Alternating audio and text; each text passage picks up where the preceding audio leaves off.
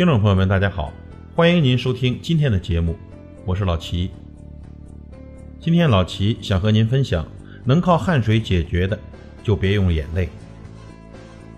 人生在世，都有受委屈的时候，也都有绝望悲催的时候。您会选择怎么办呢？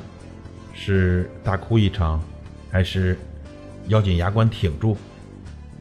我们先看这么一个小故事。下班了，偌大的办公室只剩下小静一个人在加班。她的闺蜜为她鸣不平：“明明问题就不在你这儿，还只找你一个人回去加班，你为什么不跟老板说清楚呢？”怎么说？一把鼻涕一把泪的诉苦，自己有多委屈、多辛苦、多不容易，替别人补了窟窿吗？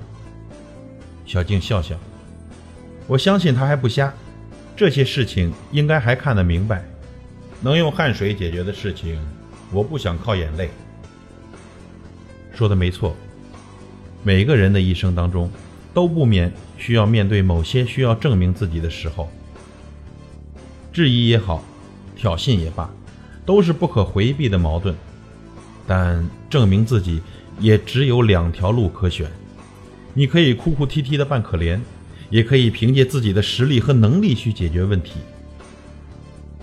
人遭遇误解之后，第一反应往往只是辩解。可是，要想真正的证明自己，还需要付出实打实的努力。泪水或许能够换来表面的安宁和一时的同情，可是，然后呢？哪里有人能靠着同情和谅解走完一生？只有。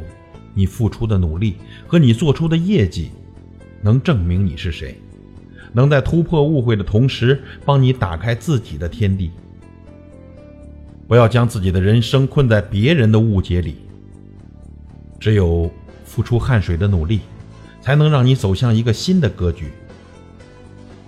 解开误会，往往只是第一步，更重要的是问题的解决，事情的推进。以及如何让你脱颖于他人的能力和实力。所以，朋友们，我们看向更远的地方吧，给自己更高的目标和更大的格局。因为能靠汗水解决的，就永远不要用眼泪。感谢您的收听，我是老齐，再会。